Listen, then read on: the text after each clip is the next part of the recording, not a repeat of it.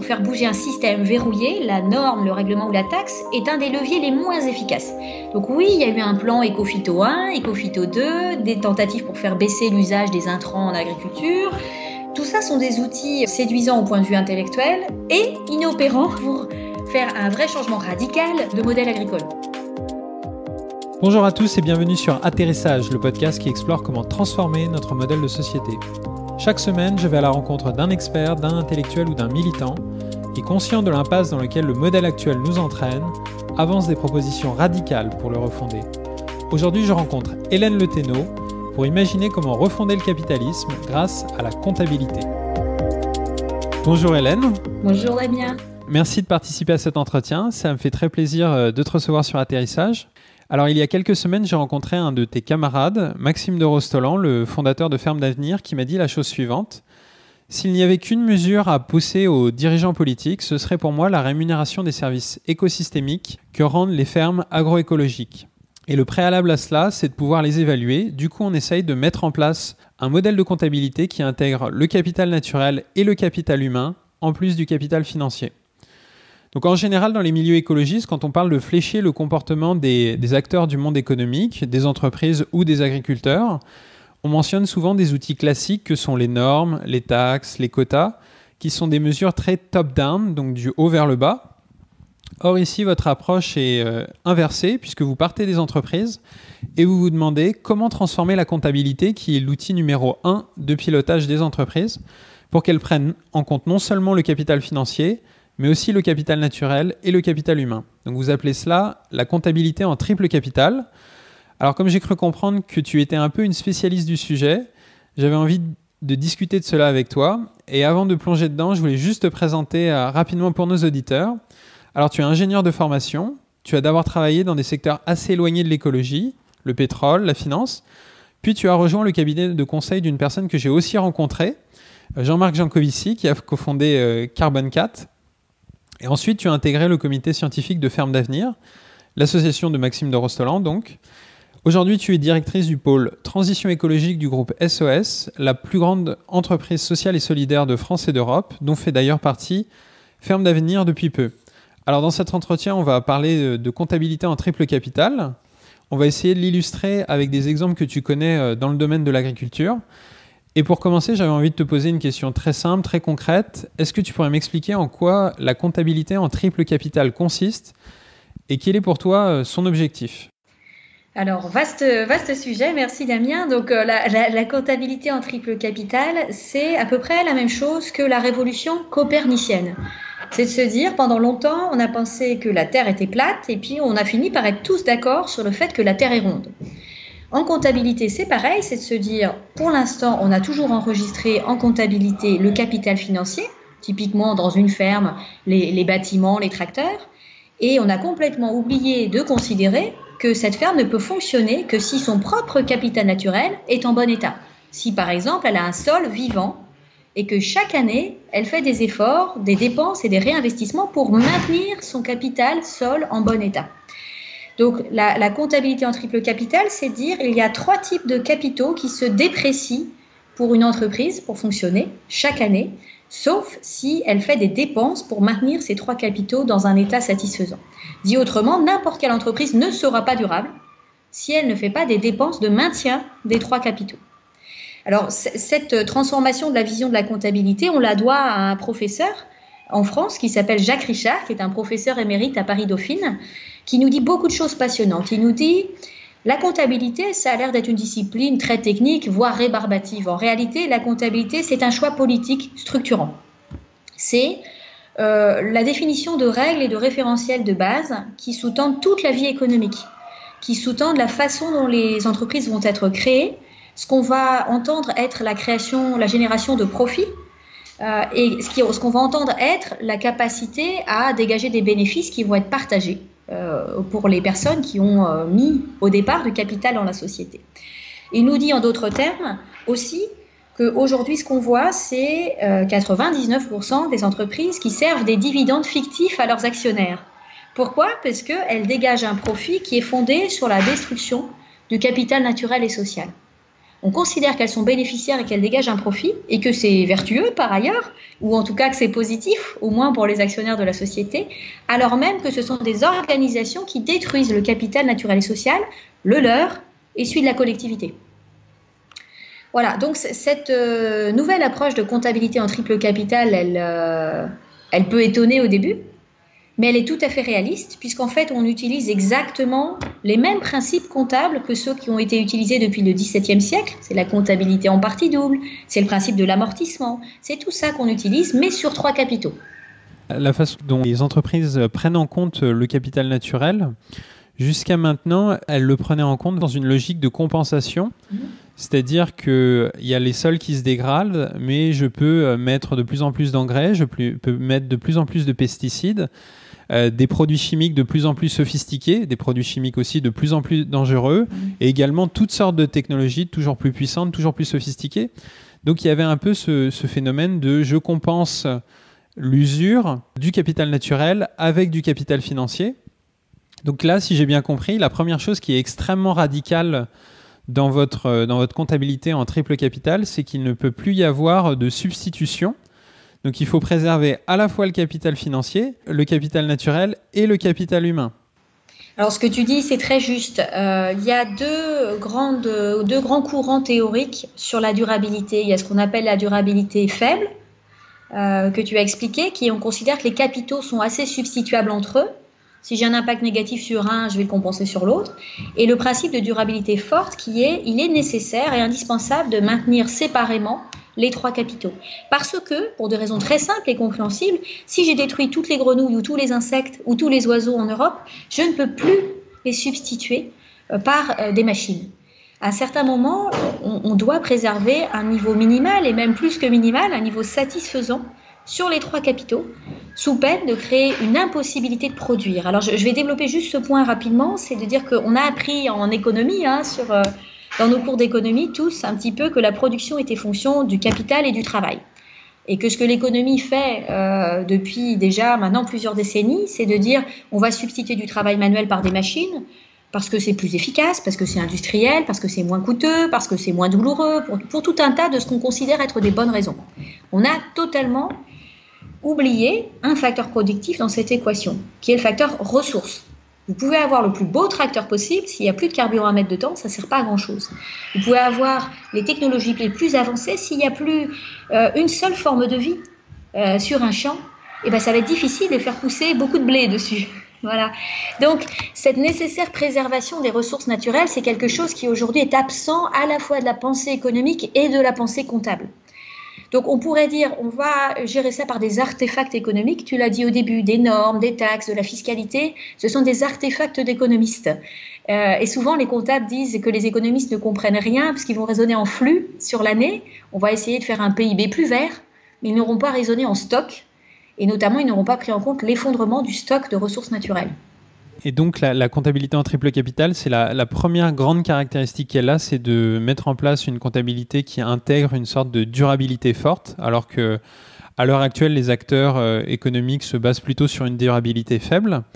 Et euh, néanmoins, pardon, ils, font, ils, font, ils font tous ce qu'on appelle de la triple bottom line ou du reporting extra-financier, des indicateurs d'impact, une évaluation de leurs externalités négatives, bref, une évaluation de qu'est-ce qu'ils ont généré comme conséquences souvent négatives et quels sont les débuts de plan d'action qu'ils mettent en œuvre euh, pour travailler dessus. Euh, ça ne sert à peu près à rien pour aller vers une économie durable parce que le principe de base qui est la préservation des ressources stratégiques n'est pas pris en compte dans la construction de ces entreprises. Ces entreprises sont des entreprises qu'on pourrait ranger dans une catégorie qui s'appelle le capitalisme extractif ou encore, si on essaye de le qualifier autrement, le capitalisme prédateur, qui est prédation de ressources naturelles et humaines pour dégager du bénéfice financier uniquement. Nous, ce qu'on essaye de forger, euh, grâce à des outils comme la comptabilité en triple capital, c'est ce qu'on appelle un capitalisme d'intérêt général. Alors le mot peut faire très peur, et il y a beaucoup de définitions très mauvaises euh, et très peu précises du capitalisme d'intérêt général. Si on le comprend jusqu'au bout, c'est dire quels sont les capitaux et quelles sont les formes d'entreprise ou les formes économiques qui peuvent développer des activités qui créent de la richesse et du bien-être en préservant les différents capitaux et en partageant équitablement les revenus du capital. Pour arriver à faire tout ça, eh il nous faut le bon outil au milieu. Et le bon outil, nous, on pense que c'est la comptabilité en triple capital. Et alors, la, première caractéristique de cette comptabilité en triple capital, on l'a déjà vu avec le fait de bien les séparer et de dire il faut tous les préserver. Et j'ai envie de dire, alors, tu vas me confirmer ou m'infirmer, me préciser la chose. Il y a une deuxième grande caractéristique dans la façon dont vous parlez de capital naturel c'est que j'ai l'impression que vous n'avez pas une définition étroite du capital naturel, c'est-à-dire euh, le capital dont est propriétaire l'entreprise. Donc dans le cas de l'agriculture, c'est le foncier. Euh, donc j'ai l'impression que vous avez une définition plus vaste qui va au-delà du capital dont est vraiment propriétaire euh, l'entité économique. Donc j'avais envie de te demander, est-ce que tu pourrais me préciser ce que tu entends par capital naturel, capital humain? Et si on prend l'exemple de l'agriculteur, quel est le périmètre que tu retiens? Alors, ta, question est excellente. Sur les expérimentations de comptabilité en triple capital qu'on a fait sur des fermes agroécologiques, on a fait ce travail de description des capitaux et des actifs stratégiques pour l'entreprise avec des spécialistes, en l'occurrence des experts comptables. Euh, qui, et puis bien entendu le, dirigeant ou le, responsable euh, et les acteurs de la ferme, pour leur demander, selon vous, quels sont les actifs stratégiques nécessaires pour vous pour produire durablement? Si je le dis autrement, il n'y a pas une liste établie la même partout, mais on pose cette question à l'entreprise qui est quels sont pour vous vos actifs stratégiques? Alors, les tracteurs, les bâtiments, pourquoi pas des panneaux solaires, un sol vivant, des collaborateurs formés, en bonne santé, des liens avec le territoire. Donc ça nous permet de décrire dans chaque catégorie quelles sont les lignes de capital naturel et capital social qu'on va inscrire en comptabilité, lesquelles sont importantes, lesquelles sont indispensables, euh, lesquelles sont aujourd'hui des choses qu'on a des difficultés à mesurer complètement, mais qu'on souhaite néanmoins inscrire au bilan et au compte de résultats. Euh, donc on, on, fait cette exploration qui prend un peu de temps d'abord sur quels sont les actifs stratégiques de mon entreprise. Alors tu l'as dit sur le capital naturel, c'est le sol, mais aussi la biodiversité locale qui elle-même est dépendante de ce que fait la ferme, mais aussi ce que fait ses voisins en général. Si un voisin épand des produits euh, à fort impact, eh ben, la biodiversité de la ferme agroécologique peut être réduite à zéro par l'action du voisin. Néanmoins, cette biodiversité locale est un actif stratégique pour la ferme. Sur le capital humain, on pourrait dire exactement la même chose. Le temps qu'une ferme va prendre pour former euh, ses salariés quand elle en a, euh, ou en tout cas du personnel qui travaille sur la ferme, on pourrait considérer que ça n'est pas de son périmètre de responsabilité directe que c'est une dépense additionnelle à quelque chose qui est euh, ce que les Anglais diraient nice to have, mais qui n'est pas dans son capital. Et de fait, elle n'a pas de propriété sur ces personnes ni sur ce qu'elles ont appris. Sauf que, pour pouvoir produire durablement, ce sont des ressources qui sont indispensables. Voilà. Donc, effectivement, il y a une extension du périmètre de ce qu'on peut mettre au bilan, euh, qui n'est pas sans poser des questions euh, aux juristes, avec cette approche qui est, en fait, on perturbe la notion de propriété privée et on entre dans une notion que tu connais certainement, qui est celle des communs, qui est de dire, pour aller vers une société écologique durable au sein duquel il y a des acteurs économiques durables, il faut se poser la question de la gestion des communs et des ressources communes. Je citais la biodiversité, c'est à la fois une ressource pour une ferme donnée, mais c'est une ressource pour tout le monde. C'est ce qu'on appelle un commun naturel. Et donc, on a besoin d'aller vers une nouvelle gouvernance des communs. Cette nouvelle gouvernance, c'est travailler ensemble sur des plans d'action, mais c'est aussi pouvoir, au sein de chaque entité productive, enregistrer correctement ce qu'on fait pour la préservation des communs. Alors, jusqu'à maintenant, justement, pour gouverner les capitaux internes à l'entreprise, il y a euh, un conseil d'administration qui représente des actionnaires et les dirigeants. Il y a les cabinets d'audit, des experts comptables qui certifient les comptes. Il y a les syndicats qui représentent les salariés. Mais là, tout le, capital dont tu parles, euh, qui est externe à l'entreprise, euh, les biens communs, on va clairement pas les confier aux actionnaires, on va pas non plus les confier aux salariés. Donc, euh, est-ce que tu pourrais m'expliquer comment tu vois la gouvernance de ces nouveaux capitaux? Quels sont les acteurs qui vont les évaluer et un peu comment? Alors, c'est pour ça que j'introduisais tout à l'heure la notion de capitalisme d'intérêt général. Ça se traduit par l'émergence de nouvelles formes d'entreprise. Si on considère un grand groupe coté, dans la façon dont ces groupes sont structurés aujourd'hui, dans leur gouvernance, dans les règles de décision et le processus que tu décris, les assemblées générales d'actionnaires, etc., ça va être extrêmement difficile de leur faire prendre des décisions favorables au maintien du capital naturel. Mais on voit s'ouvrir aujourd'hui des brèches des nouveaux concepts, des nouveaux formats. Il y en a un qui s'appelle l'entreprise de mission, ou aux États-Unis la Benefit Corporation, qui redéfinit l'objet social de l'entreprise pour que cet objet social soit complété par la prise en compte des enjeux environnementaux et sociaux. Ça veut donc dire que pour bien travailler, les actionnaires devraient avoir à leur disposition une information beaucoup plus complète, notamment sur l'état du capital naturel et social dont l'entreprise dépend. On en est qu'au tout début. Euh, dans cet univers-là, on est toujours dans une logique de triple bottom line et pas dans une logique de préservation des capitaux.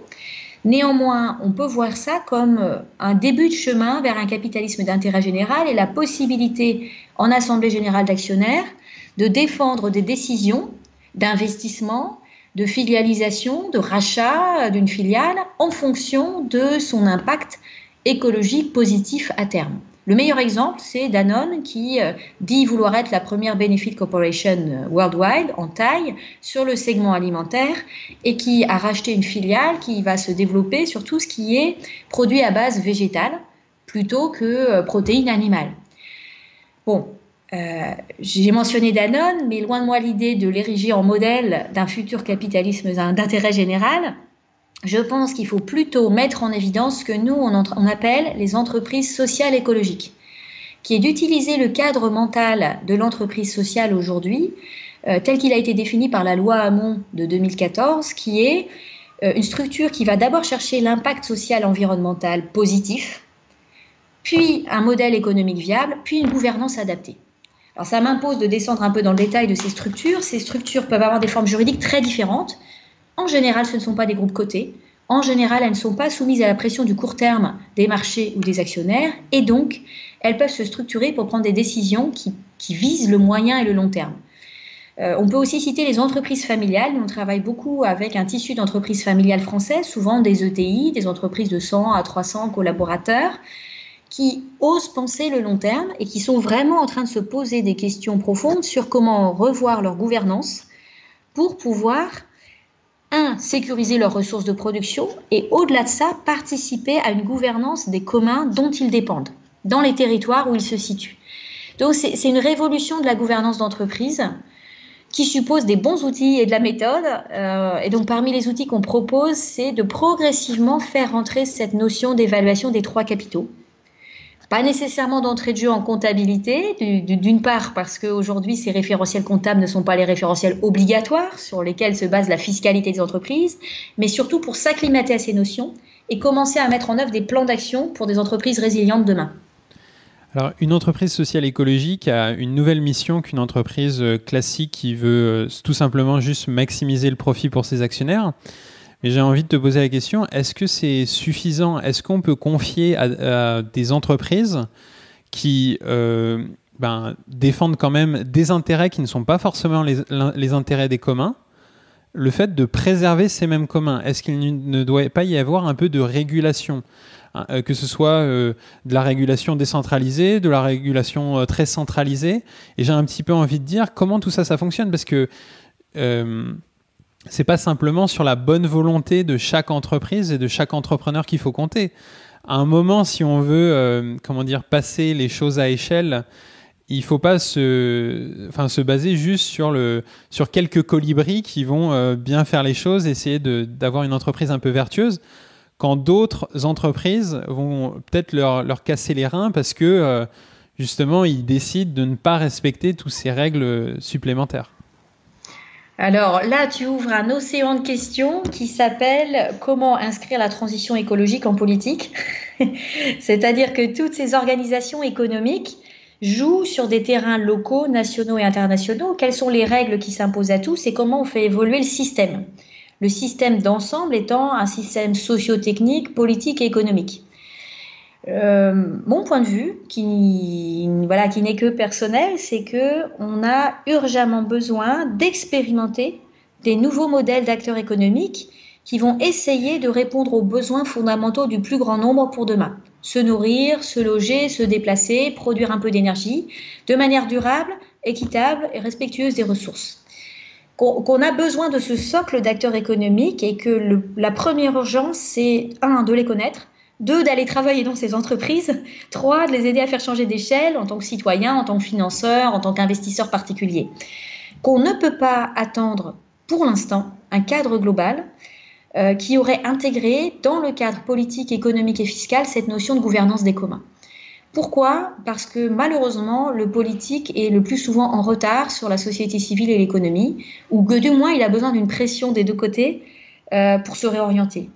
Aujourd'hui, on est dans un, recul, voire même un désert de l'écologie politique, notamment en France, euh, qui fait qu'il est totalement euh, impossible et incongru d'amener sur le tapis la question de l'intérêt général et sa matérialisation qui est quelle gestion des communs naturels à l'échelle locale. Alors, je voudrais rappeler quelques principes clés euh, la gestion des communs et la bonne gestion des communs, ça a été l'objet de travaux de recherche passionnants d'Elinor Ostrom, qui a été prix Nobel d'économie pour ça, dans les années 90, sur quelles sont les bonnes façons de ne pas arriver à bien gérer les communs.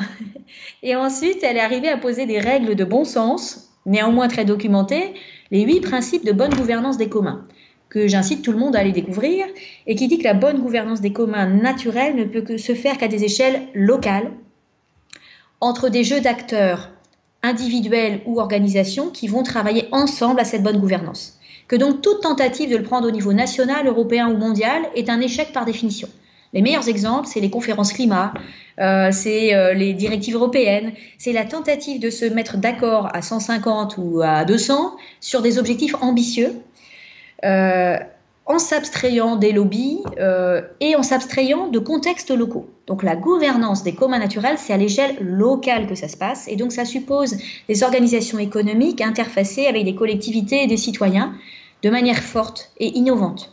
La deuxième chose que je voulais dire, c'est que sur cette dynamique des systèmes, euh, certains connaissent peut-être euh, les, les, travaux initiaux du Club de Rome dans les années 70 sur euh, notre système économique va dans l'impasse en raison d'un stock de capital naturel non renouvelable et qu'on est aujourd'hui largement au-delà euh, du point critique et on va sans doute amorcer une phase de descente qui va être on ne sait pas quoi. Euh, la Meadows, donc l'épouse de Denis Meadows, a continué des travaux passionnants sur la dynamique des systèmes et sur les 12 leviers pour intervenir efficacement dans un système. Elle nous dit que les normes, les taxes, les règlements font partie des leviers les moins efficaces pour faire bouger un système. Donc je ne crois pas un instant qu'une nouvelle directive européenne ou une nouvelle fiscalité va changer la donne. Le premier levier de changement pour elle, euh, c'est le paradigme, c'est le changement de vision et la mission globale du système qu'on se donne.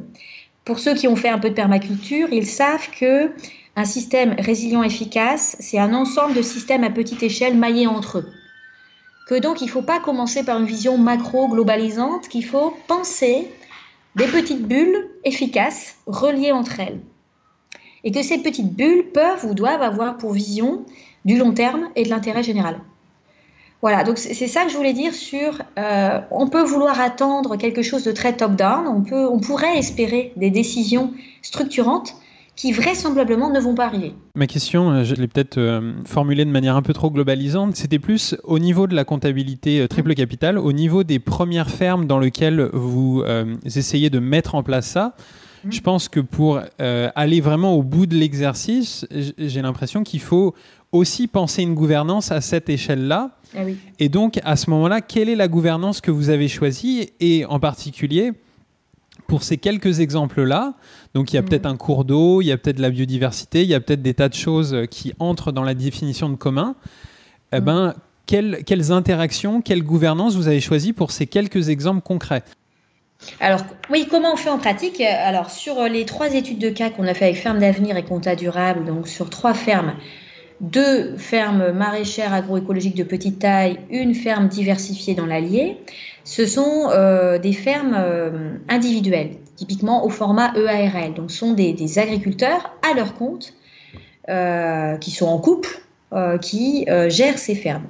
Donc, leur premier objectif reste de pouvoir en vivre et de dégager un revenu décent. Leur premier objectif n'est pas d'être une structure de changement et de transformation du territoire pour la préservation de tous les communs. Par contre, ils ne peuvent pas euh, produire durablement sans travailler à la préservation des communs. Donc on a eu typiquement ces discussions, c'est jusqu'où je vais? Est-ce que je vais aller rencontrer l'agence de l'eau, du bassin versant pour dire il faut qu'on crée un schéma ensemble? S'ils sont juste une petite ferme de 2 hectares, ils n'ont aucun pouvoir de négociation, de discussion avec une agence de l'eau. Du moins, c'est très limité.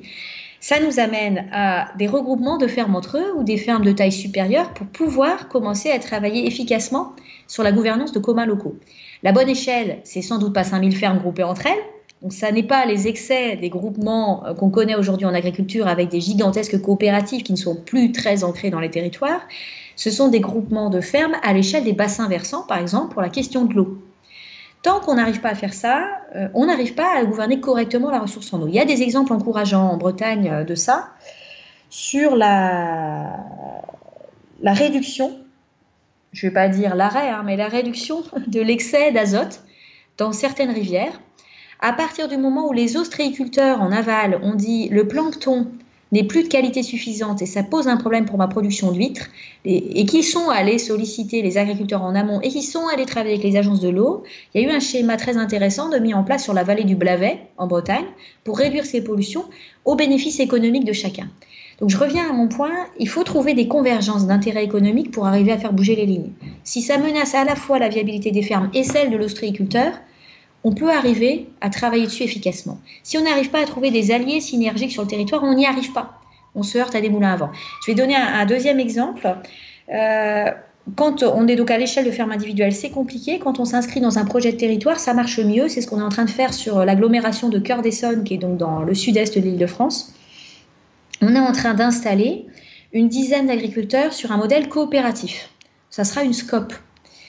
Euh, pourquoi? Parce que ça a été leur demande. Euh, c'est pas quelque chose que nous on a eu en tête au départ. Leur demande de s'installer dans une coopérative où ils vont être à la fois salariés et coopérateurs, euh, et quelque part garant d'un projet qui fait sens dans la durée, projet qui se fait sur un foncier de la collectivité. Donc dans ce cas-là, on a déjà une coalition d'acteurs au départ extrêmement intéressante, une collectivité qui veut valoriser un foncier en agriculture avec une agriculture durable, travailler sur la restauration du capital naturel et un collectif d'agriculteurs qui va s'installer et dont c'est également le projet. Euh, donc là, sur ce cas précis, plus un certain nombre d'acteurs sur les débouchés qui vont vouloir commercialiser une production saine, durable et équitable, on a un regroupement d'acteurs locaux, j'insiste sur ce point, qui vont travailler ensemble pour développer un modèle économique qui fonctionne. Je ne crois pas un instant qu'on va pouvoir les attraper par euh, les valeurs ou par l'idée que c'est génial de gouverner les communs naturels ensemble. On va les attraper par la création de valeurs communes et non pas par les idées.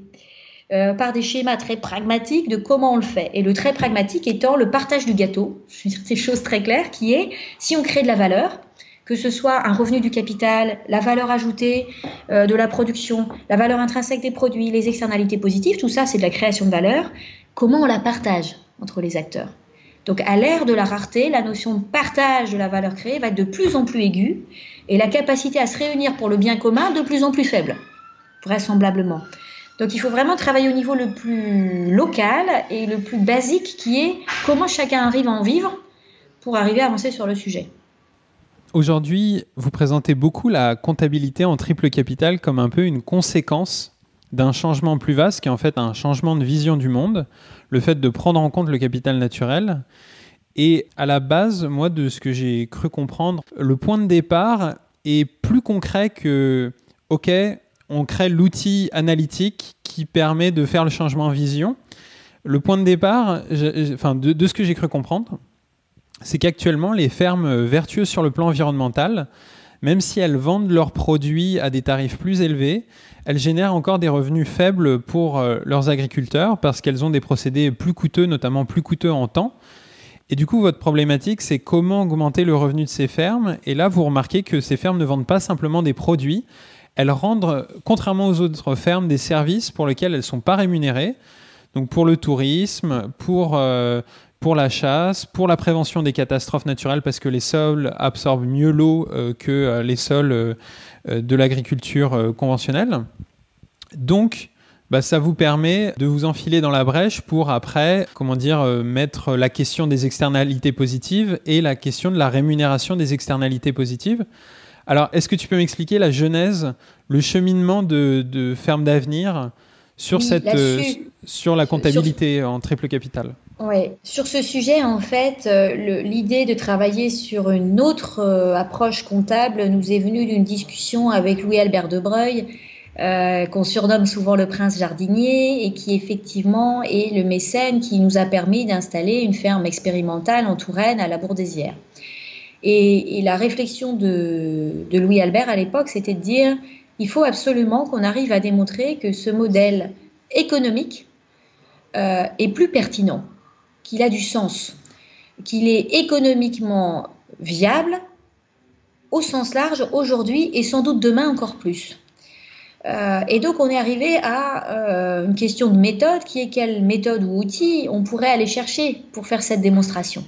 On a commencé par une démonstration plutôt macroéconomique qui est de dire euh, en recensant toutes les études existantes sur l'agroécologie, voilà les bénéfices qu'elle pourrait avoir pour la France réduction de factures de santé, réduction des inondations, tous les points que tu viens de citer.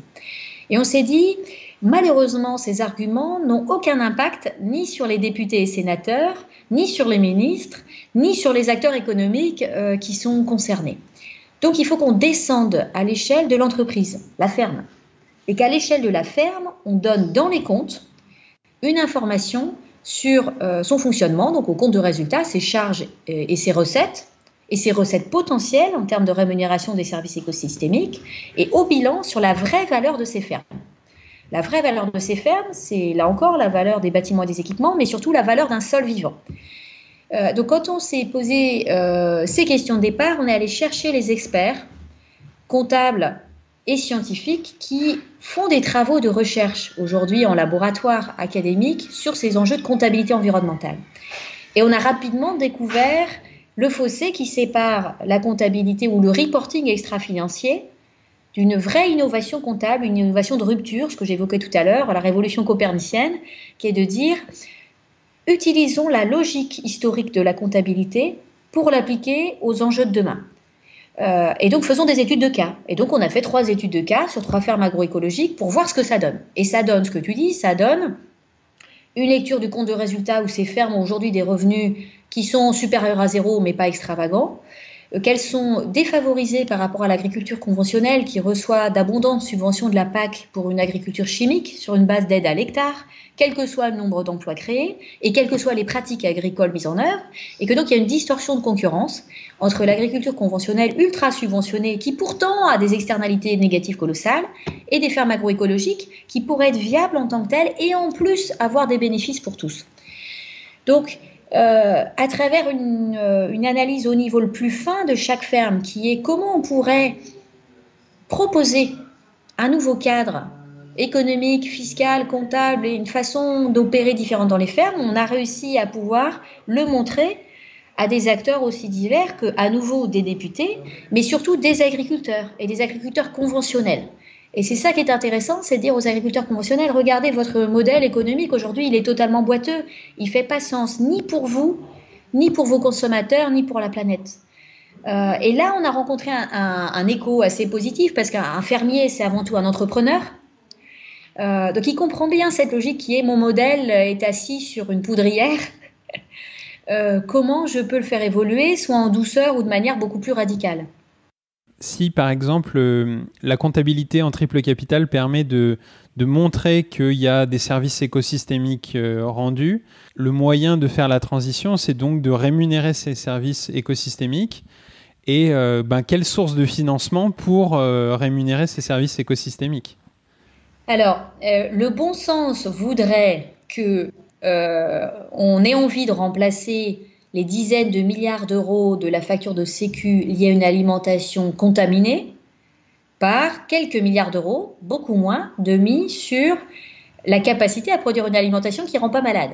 Ça, ça serait le bon sens. Et donc, on pourrait dégager de l'argent pour rémunérer les services écosystémiques des agriculteurs qui le font bien. Euh, on pourrait dire la même chose sur la construction d'infrastructures de remédiation ou de traitement des eaux inondation et qualité de l'eau. L'exemple le plus connu qui est toujours donné, c'est celui de la régie municipale de Munich, qui a préféré rémunérer les agriculteurs en amont dans son bassin versant, plutôt que de voir construire une nouvelle usine pour le traitement de l'eau polluée en aval. Et ça lui coûte beaucoup moins cher de payer les agriculteurs en amont pour ça que de construire une usine à plusieurs millions d'euros en aval. Donc ça, ce serait le bon sens à l'échelle des territoires ou à l'échelle nationale que de dire on transfère des budgets qui aujourd'hui sont affectés à traiter les problèmes en aval, que ce soit les problèmes d'eau ou les problèmes de santé, pour les mettre sur l'amont. Euh, ce bon sens se heurte à beaucoup de verrous. Euh, le verrou de la logique en silo, le budget santé n'est pas le budget agriculture. Donc chaque ministre a la charge de son budget et tant que l'exécutif par le haut ne dit pas qu'il est aberrant d'essayer d'aller soigner des cancers, des Parkinson, de l'autisme, des troubles de déficit de l'attention en aval, plutôt que de favoriser une transition vers l'agriculture durable, on n'avance pas. À l'échelle locale, on pourrait avoir plus d'espoir. Donc j'ai cité la régie municipale de Munich qui l'a fait parce que c'était une régie euh, et qu'elle souhaitait trouver elle-même la meilleure solution, la moins coûteuse. Si on était parti dans une logique de délégation de service public à un gros acteur comme en France, Veolia par exemple, la logique aurait été de dire à Veolia, construis-moi une grosse usine. Voilà, donc en France, on est dans des mécanismes sur les questions environnementales qui sont euh, le traitement des impacts négatifs en aval. On pourrait dire la même chose sur le secteur des déchets. On va préférer payer des coûts à la tonne de déchets traités à des opérateurs de déchets plutôt que de rémunérer l'évitement des déchets. C'est la même chose en agriculture.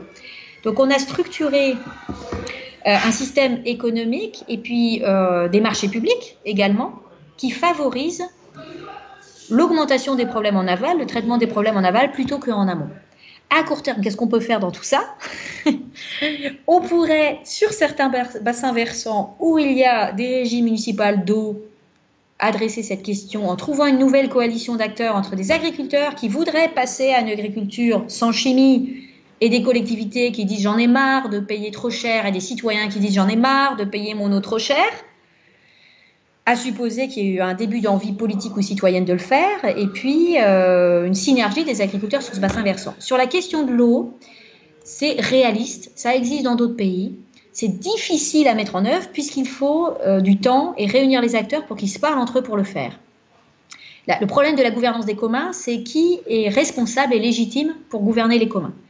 Aujourd'hui, personne n'a cette compétence en France qui est de dire je suis l'architecte d'une meilleure gestion des communs. Euh, on est dans un régime par ailleurs très pyramidal, très jacobin, où on souhaite que chaque territoire fasse la même chose, que les mêmes règles s'appliquent à tous, ce qui est la meilleure façon de ne pas expérimenter. Il faudrait urgemment ouvrir la possibilité d'expérimenter sur des nouveaux schémas de gouvernance de l'eau, par exemple. Donc faire voler en éclats les dernières et euh, les successives lois sur l'eau pour permettre cette expérimentation. Sur la biodiversité, malheureusement, c'est beaucoup plus compliqué que pour l'eau parce que l'état de la biodiversité est multifactoriel. Alors on peut dire, on sait très bien euh, que l'effondrement de la biodiversité, notamment des insectes et des oiseaux, est principalement lié euh, aux pratiques agricoles. Mais personne n'est garant de la biodiversité, à part la supposée Agence nationale de la biodiversité qui est en création, qui va avoir un budget, mais qui, qui n'aura pas l'ancrage local suffisant avec des acteurs économiques ou territoriaux pour que ça se fasse. Je suis beaucoup plus pessimiste sur la biodiversité, alors même que c'est le sujet central qu'on devrait traiter, c'est comment préserver la vie. Voilà. Euh, sur la préservation du foncier, j'ai un vague espoir qui serait celui que les propriétaires terriens, les très grands propriétaires terriens ou les agriculteurs eux-mêmes quand ils sont propriétaires de leur terre, aient une crise de lucidité sur la valeur de leur actif, qui est mon actif principal, c'est mon sol et c'est mon sol vivant. C'est pas juste un hectare de terre, c'est un hectare de terre riche, productif. Aujourd'hui, on en est très loin parce que euh, on nous vend l'idée que plus de technologies, drones, euh, capteurs, euh, objets connectés, agtech, big data, toutes ces horreurs, vont résoudre la question de l'effondrement du vivant. Et là, on est dans une question de référentiel mental qui est tant qu'on n'a pas la conviction que ce qui est le plus important, c'est la vie et pas la technologie. La technologie peut aider parfois, mais ce qui est le plus important, c'est la vie. Et eh ben, on va pas avancer. Sur les expérimentations, euh, tu regrettes qu'à l'heure actuelle, euh, tout est hyper vertical, hyper centralisé. Est-ce que tu ne vois pas des choses qui se font ou est-ce que vous... Il y a, des gens qui veulent se lancer dans des expérimentations qui sortent des cadres? Si, alors moi j'observe de près tout ce qui se passe dans toutes les dynamiques de territoire en transition, euh, qu'ils soient euh, labellisés TEPOS euh, ou pas, TEPCV, qui fassent partie de la mouvement des territoires en transition. La, grande difficulté que je vois dans ces dynamiques, c'est qui est légitime, garant, efficace et équipé pour mener ces projets et à quelle échelle les mener. Puisqu'à chaque fois, c'est une affaire de poupée gigogne. Si la question de l'eau peut se traiter à l'échelle de la basse versant, celle de l'approvisionnement alimentaire d'une commune, pas forcément. Donc chaque thématique ou chaque besoin nécessite de travailler à plusieurs échelles. Donc c'est humainement très complexe. Ça ne peut pas être un seul groupe de projets qui va réussir à d'entrée euh, gérer tous ces sujets. Euh, en plus, toutes ces dynamiques de, de, transition, qui sont souvent des dynamiques citoyennes, se heurtent à la légitimité du pouvoir politique élu, se heurtent à des résistances locales, des acteurs économiques installés depuis longtemps, et que donc euh, la propension à coopérer est souvent trop faible par rapport aux enjeux. Donc même avec beaucoup de volonté, même avec beaucoup d'énergie, il manque quand même un coût que je qualifierais de financer cette ingénierie territoriale de transformation vers des modèles plus écologiques. Personne n'est prêt à payer ce coût, qui est du coût de temps passé, du coût de changement des référentiels mentaux, du coût de déploiement de nouvelles formes d'organisation. Il y a un vrai coût de transition euh, que personne aujourd'hui ne finance. Donc euh, oui, c'est très encourageant de voir toutes ces expérimentations locales, mais elles se heurtent beaucoup à de très nombreux murs. Voilà. Mm. Vous n'avez pas encore réussi à craquer l'équation de comment amener ces acteurs à, on va dire, réfléchir ensemble, à travailler ensemble sur des, des problématiques de gestion des communs? Il y a plusieurs difficultés à faire travailler tout le monde ensemble. La première, c'est qu'en France, tout le monde cherche à avoir d'abord raison avant de commencer à se parler. Euh, donc on est enferré dans des débats d'idées ou des débats idéologiques qui sont souvent je suis un alternatif au système, le capitalisme c'est mal, je ne veux pas parler aux entreprises, ou les élus sont tous pourris. Enfin, on pourrait lister tous les, poncifs du genre, euh, qui fait qu'on va commencer par, un, refuser de se parler, ou si on se parle, débattre pendant des heures pour ne jamais parler du projet, ou ne jamais parler du besoin. Euh, et ça, c'est un biais culturel euh, qui est très regrettable dans ce pays. c'est la grande difficulté à travailler autour de projets plutôt qu'autour de débats d'idées. Euh, la deuxième difficulté, c'est qu'il y a plein de guerres de chapelle installées qui disent nous les colibris, on a la solution, nous les territoires en transition, on a la solution, nous en marche, on a la solution. Euh, et là encore, une absence totale de volonté de chercher des coalitions transpartisanes ou transcourants. Euh, donc là encore, euh, un, comportement humain bien compréhensible qui est le sentiment d'appartenance à ceux qui sont du bon côté du manche. c'est un mécanisme psychologique hyper puissant, très bien connu des marketeurs, qui est quand on essaye de vendre un nouveau gadget ou un nouveau produit à quelqu'un, on ne va pas lui vendre le bénéfice utilitaire, on va pas lui vendre un téléphone pour téléphoner, mais on va lui vendre un smartphone Apple parce qu'appartenir à la communauté de gens qui ont un smartphone euh, iPhone, c'est cool. Voilà. Et on a des, biais mentaux exactement similaires sur ces sujets, qui est, au fait, j'appartiens à quelle communauté de gens? Je m'identifie comment? Je participe à quoi? Euh, Si on rajoute à ça le fait que le temps euh, des individus, le temps dédié à des activités non productives et non marchandes, qui est en gros le temps non travaillé, ou non dédiés à la consommation est en régression, mais en totale régression, et toutes les statistiques le montrent, on n'a pas de temps de cerveau disponible des gens pour faire ensemble du projet, quand bien même ils auraient envie. Donc, trouver des façons de mener des projets coopératifs et transterritoriaux pour partager des bonnes idées, utiliser le numérique pour le coup, euh, pour faire circuler plus facilement ces informations, c'est probablement un besoin sur lequel euh, un mouvement en émergence commence à travailler. C'est un mouvement qui s'appelle Notre avenir à tous et qui vise justement à créer une nouvelle euh, dynamique horizontale, force de projet, qui vise au faire ensemble des projets de transition. donc c'est totalement émergent. À ce stade, je peux difficilement en dire plus, si ce n'est que c'est une idée expérimentale qui germe à plusieurs endroits. Euh, parce que on ne peut, enfin, l'urgence des défis ne permet plus d'attendre ni du top-down, ni uniquement de l'hyper-local. Et euh, c'est une association, c'est un parti politique, c'est. Euh... Ouais, c'est aucun des deux. C'est un, un, mouvement politique en émergence, voilà, qui va vraisemblablement émerger pour de bon dans les semaines ou les mois qui viennent. D'accord. Donc grande opération de communication dans avant la fin de l'été ou euh, à la rentrée? On va dire avant Noël, parce que comme toute chose, euh, ce que j'évoquais, c'est que les acteurs qui se mobilisent sur cette idée euh, ont peu de temps. Et c'est le paradoxe de départ qui est la seule vraie ressource rare, c'est le temps. et donc on peut dire que certes les ressources naturelles sont rares et que nous sommes trop nombreux pour euh, se partager le gâteau. Au final, euh, ça nous renvoie à une question encore plus profonde qui est euh, l'usage de notre temps de vie à la surface de la planète, à quoi chacun d'entre nous a envie de le mettre? Tout à l'heure, on parlait de distorsion de la concurrence entre ferme agroécologique et ben, agriculture chimique, ferme conventionnelle. L'autre moyen de rééquilibrer les relations entre euh, ces deux agricultures, c'est que l'agriculture chimique entraînant des pollutions, nappes phréatiques, euh, algues vertes, etc., etc. L'objectif, ce serait naturellement de faire payer à cette agriculture les coûts qu'elle entraîne. Et euh, de votre point de vue, on ne, comment dire, on ne vous entend pas pousser l'association Ferme d'Avenir ou tout ce que vous représentez pour, on va dire, cette solution, cette voie-là, vous, alors que ça semble plus simple, ça semble beaucoup plus direct.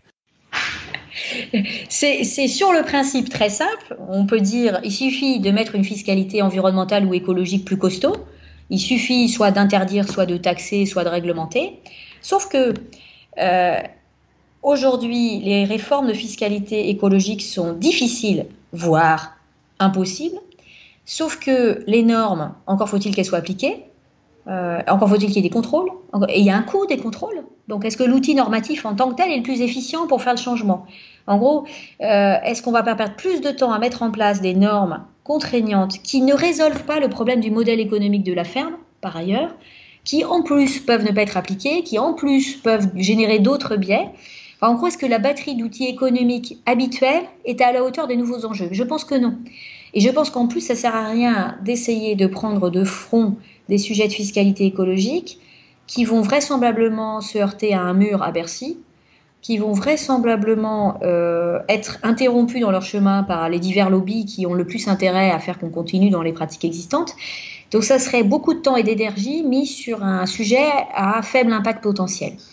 Donc ça explique pourquoi aujourd'hui c'est pas le cheval de bataille qu'on prend. Euh, ce qu'on préfère prendre comme cheval de bataille, c'est faisons des vrais projets qui marchent Faisons le plus possible de vrais beaux projets qui marchent, y compris dans des règles du jeu qui ne sont pas les bonnes, pour l'instant, pour entraîner une nouvelle dynamique d'acteurs économiques, agriculteurs et citoyens dans cette direction.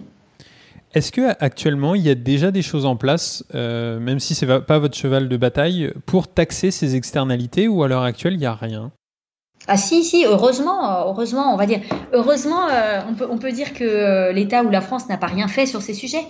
Il y a eu euh, des avancées, mais timides, je reviens à ce que disait Donella Meadows, pour faire bouger un système verrouillé, la norme, le règlement ou la taxe est un des leviers les moins efficaces. Donc oui, il y a eu un plan Ecofito 1, Ecofito 2, des tentatives pour faire baisser l'usage des intrants en agriculture, euh, la mise en place de certificats d'économie de phytosanitaire pour inciter les acteurs à en épandre moins.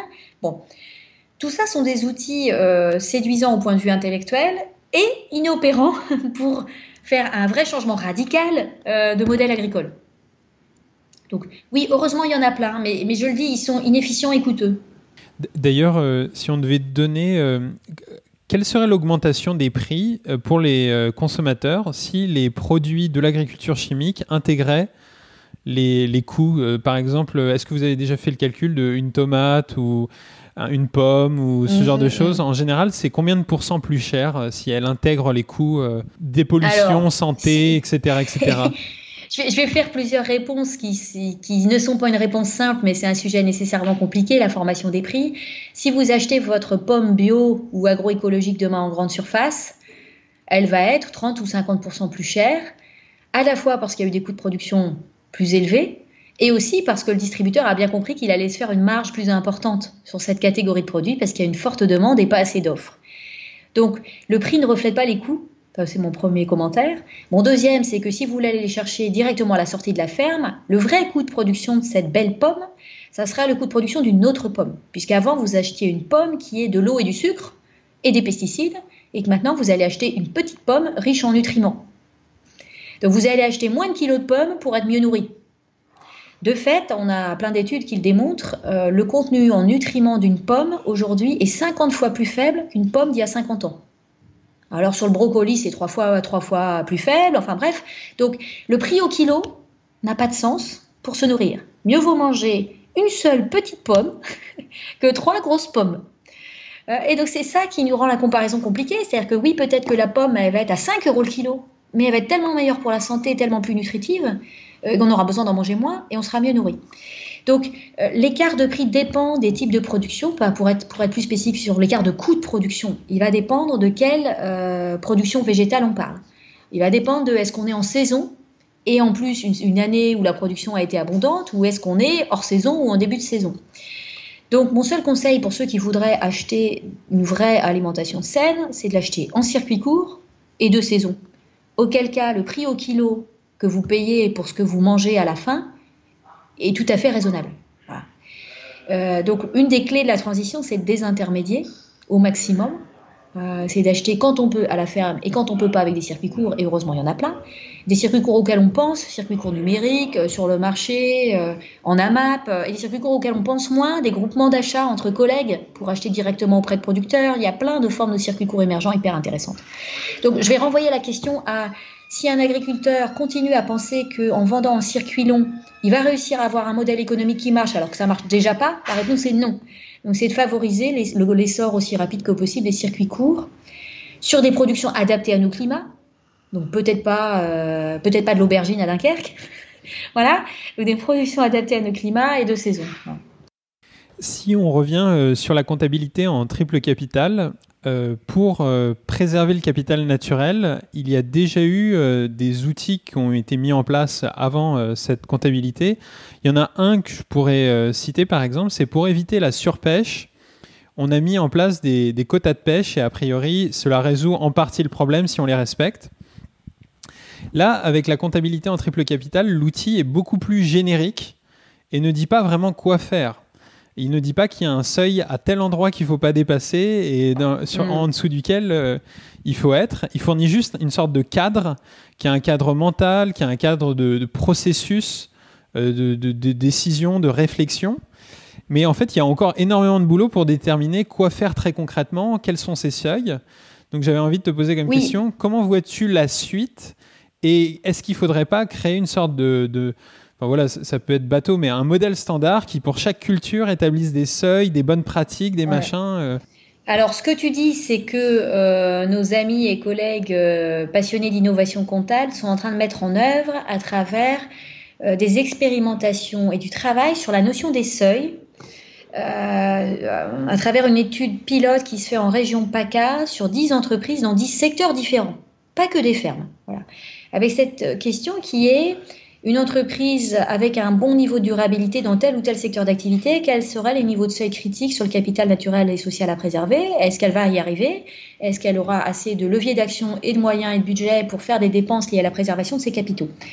Euh, Avec une approche vraiment scientifique qui est quels sont les seuils souhaitables en termes justement de préservation climat, préservation biodiversité, eau, etc. Pour définir un premier référentiel, au moins une base commune et disponible sur euh, dix 10 secteurs d'activité. Euh, on en est au tout début, ce projet, il est en train de démarrer. Pour ce qui est des productions agricoles, nous, on voit deux cas. On voit le cas euh, de fermes agroécologiques qui se réclament comme telles et dont le sujet, c'est la préservation du niveau de capital naturel au maximum possible et souhaitable, c'est-à-dire un sol le plus vivant possible, un niveau de biodiversité le plus haut possible, et puis des fermes qui aujourd'hui sont conventionnelles et qui peuvent faire une transformation de leur modèle avec ces outils. Donc elles, au début, vont faire des premières dépenses de, régénération du capital naturel qui ne vont pas ramener un niveau de capital naturel suffisant ou viable. Donc c'est euh, le modèle pour le coup qui s'appelle CARE, comptabilité adaptée au renouvellement de l'environnement, qui incite l'entreprise à travers un plan d'action et de transformation à faire des premiers pas pour moins déprécier ses capitaux. Sans arriver à un seuil optimal de préservation des capitaux. Et dans les indicateurs que vous prenez, par exemple pour les sols, vous prenez quel genre d'indicateurs euh, Et c'est ça qui va après déterminer le seuil ou... Alors, dans les indicateurs ou dans les données, il ne faut pas mélanger deux choses. Les moyens mis en œuvre pour préserver le sol et le résultat. Alors, je vais commencer par les moyens. Les moyens, ça peut être de l'apport de compost, ça peut être du paillage, ça peut être différents types de tâches, de pratiques agricoles pour favoriser un sol vivant. Euh, ça peut être de régénérer la vie bactérienne des sols. Ça peut être de planter des engrais verts. Donc tout ça va générer des coûts en jour, homme, en temps de travail, ou en euros, donc des dépenses de maintien du capital naturel. Et si on fait bien le boulot, à la fin, on espère avoir un sol vivant. Pour évaluer un sol vivant, il y a plusieurs types d'indicateurs de suivi, pour le coup, qui ne sont pas des mesures comptables, qui sont des indicateurs de suivi de l'état des sols, qui peuvent être le taux de matière organique, et pas simplement l'analyse minérale ou physico-chimique de ce qu'il y a dans le sol, mais la vie organique des sols, le taux de carbone dans les sols, euh, la quantité de vers de terre, donc c'est ce qu'on appelle les inventaires lombriques, puisque les lombriques aèrent les sols et ont euh, plein d'énormes qualités. il y a plein de sortes de lombriques, ceux qui descendent, ceux qui sont à l'horizontale, et donc ils permettent au sol de respirer et ils font circuler les nutriments. Donc il y a plein de méthodes pour mesurer le niveau de vie des sols. Il n'y en a pas une seule, ça serait trop simple, parce qu'on travaille avec le vivant, mais néanmoins, il y a des méthodes qui aujourd'hui sont bien connues pour savoir dire ce sol est plutôt vivant ou complètement mort. D'ailleurs, euh, petite parenthèse sur les sols, j'ai vu dans une vidéo que tu disais qu'en France, 60% des sols peuvent être considérés comme morts ou quasi morts, parce qu'ils sont assez érodés, minéralisés. Et ma question, ce serait, quelles sont les méthodes pour régénérer ces sols et à quelle vitesse peut-on obtenir certains résultats où on considère, tiens, le sol est redevenu vivant comme on l'espère. Alors, bah, ça nécessite d'ouvrir une discussion un peu technique, mais je vais quand même le faire, qui est de dire, euh, par exemple, pour le tassement des sols. Il y a plusieurs types de tassement. Si c'est en exploitation forestière et qu'on a utilisé des très gros engins très lourds, le sol est très fortement compacté pour des millénaires et on ne va pas le décompacter demain.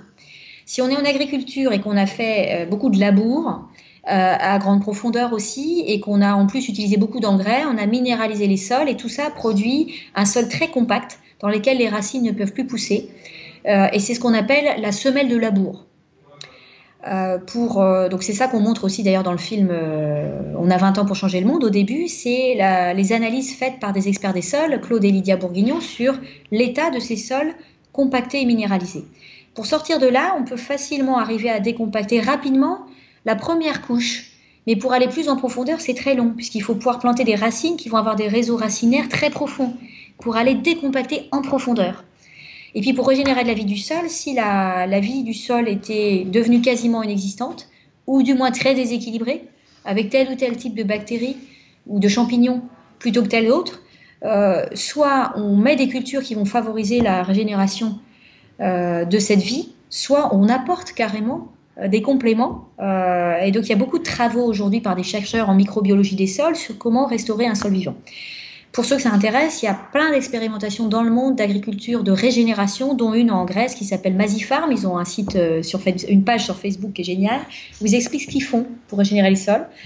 Eux, ils partent d'un sol en plus totalement érodé, c'est-à-dire qu'il n'y a même plus de couche d'humus dessus. Donc il faut redonner de la matière déjà. Donc on plante des plantes extrêmement robustes, semi-désertiques, qui vont faire de la biomasse. On les coupe, on les fauche, ça fait une couche de végétaux. Euh, on apporte des substrats justement biologiques. Euh, et ensuite, on plante aussi euh, des pistachiers qui vont pousser et donner des pistaches beaucoup plus tard, d'ici des dizaines d'années, mais qui vont faire de l'ombre et garder de l'humidité pour que ce sol vivant puisse se redévelopper. Donc on est obligé de recréer un sol carrément. Donc là, il y a des techniques extrêmement avancées aujourd'hui, mais pas encore assez diffusées pour régénérer les sols. Ça prend du temps et de l'argent. Une question qui va peut-être te paraître saugrenue, mais à l'heure actuelle, euh, on utilise de la high-tech pour maintenir les rendements. On a des drones, des machins, des big data, euh, des euh, tracteurs qui sont gigantissimes, etc. etc. Est-ce que à la place d'utiliser cette high-tech pour les rendements, pour augmenter toujours les rendements, si on utilisait cette high-tech pour régénérer les sols, et après on se dit, bon, on les met à la ferraille, on va les transformer, on va les recycler, on va faire autre chose, et on repasse sur une agriculture qui est vertueuse est-ce qu'à ton avis, ce serait intéressant de pouvoir faire ça ou pas? Ah bah C'est un peu un scénario rêvé, c'est un peu le scénario de rêve, c'est dire que la, il serait possible d'utiliser de la, ce qu'on appelle nous de la tech for life, c'est-à-dire de dire c'est pas juste de la tech pour le plaisir de la technologie, mais la tech dont l'objectif est de régénérer du vivant. Donc ça va pas être des drones pour répandre des pesticides, ça c'est ce que les sénateurs viennent de proposer comme euh, amendement sur le projet de loi État généraux de l'alimentation cette semaine. Donc non, c'est pas ça la tech du futur, ou en tout cas il pourrait y en avoir d'autres. Il y a des familles de tech for life intéressantes qui est comment euh, cartographier l'état des sols, euh, le degré de vie des sols, pour en faire un levier de transaction pour la rémunération des services écosystémiques. Donc ça, c'est ce sur quoi travaille euh, Regen Network en Californie. C'est une start-up qui travaille sur une gestion des communs et notamment des terres et des sols vivants par la tech euh, ils en sont au, point zéro, enfin ils en sont à l'émergence de ce projet. hum, la vitesse de croissance de ces startups du numérique est malheureusement plus faible que celle de l'ACTEC euh, qui attire des milliards d'euros pour mettre des drones et des objets connectés. Et c'est bien le problème, c'est que tant que les, les, grands investisseurs et financiers n'ont pas spécialement envie de soutenir le développement de cet usage de la technologie, euh, ça reste un désir. Euh, voilà. Donc si ça se fait pas par la technologie, ça pourra se faire éventuellement dans le terrain par des gens capables de partager entre eux ces nouveaux savoir-faire et de partager notamment via Internet. Donc là, ça c'est l'autre startup qui m'intéresse beaucoup, qui s'appelle AgroLeague, euh, qui est un système de partage très bien pensé, de partage des connaissances et des nouveaux savoir-faire agricoles pour la transformation de l'agriculture. Euh, donc eux, ce qu'ils font, c'est des groupes Facebook, des chatbots, de l'intelligence artificielle pour mieux partager rapidement des nouveaux savoir-faire pratiques agricoles. Euh, donc voilà, donc il y a des graines d'espoir, euh, y compris dans le numérique, euh, sur comment on pourrait faire plus vite une transition agricole vers l'agroécologie. après, je pense, et je reviens à mon point de départ, qu'il y a une question de point de vue qui est est-ce que le plus important, c'est plus de technologie ou plus de vie Plus de vie, et c'est peut-être avec un peu de technologie. Voilà, ce sera peut-être le meilleur mm. des deux mondes. Bah, je pense que euh, notre entretien touche à sa fin. Merci pour euh, toutes tes réponses, Hélène. C'était hyper stimulant d'échanger avec toi sur cette thématique euh, comptabilité en triple capital, mais également ben, de ses interactions avec l'agriculture. J'avais envie de te poser une dernière question. Si les auditeurs veulent en savoir plus, vers quoi est-ce qu'on pourrait les rediriger? Alors, ce qu'on, partage ouvertement, et c'était bien le but de départ sur cette étude sur la compta en triple capital, c'est qu'elle soit partagée et non pas propriété privée euh, pour nous. Elle est disponible sur le site web de Ferme d'Avenir. Euh, il faut aller sur Ferme d'Avenir, puis euh, plaidoyer, comptabilité. Et on trouve tous les résultats synthétiques et détaillés de cette étude. Pour les passionnés de comptabilité, il faut lire les travaux de Jacques Richard ou regarder ses vidéos en ligne, c'est absolument passionnant. Pour les autres curieux de la comptabilité, il y a des travaux aussi hors de France sur ces sujets. Donc, il y a les travaux de Schalteger en Allemagne. Voilà. Donc, euh, mon point de vue, c'est que ces outils euh, seront utiles seulement si des personnes ont envie de l'utiliser. c'est le principe de l'outil. Euh, et que donc, on est, nous, très ouverts à des nouveaux cas possibles d'application. Quelqu'un qui dit j'aimerais tester ça, j'aimerais l'adapter à mes besoins, j'aimerais me faire la main avec, auquel cas, il ne faut pas hésiter à nous contacter. Merci beaucoup, Hélène, et à bientôt. Merci. Merci à tous ceux qui sont arrivés jusque-là. C'était Atterrissage avec Hélène Leténo. Si cet épisode vous a donné envie d'en savoir plus sur la comptabilité en triple capital, les entreprises sociales écologiques ou le capitalisme d'intérêt général, je vous recommande également un livre écrit par Hélène qui s'appelle Choisir son monde, agir au quotidien avec les entreprises sociales et écologiques. Enfin, si cet épisode vous a plu, vous pouvez m'aider à lui donner plus de visibilité de deux manières. Tout d'abord en mettant un pouce sur YouTube Ensuite, en laissant un super 5 étoiles sur votre plateforme de podcast préférée, Apple Podcast sur iPhone ou Podcast Addict sur Android. Merci à tous et à la semaine prochaine.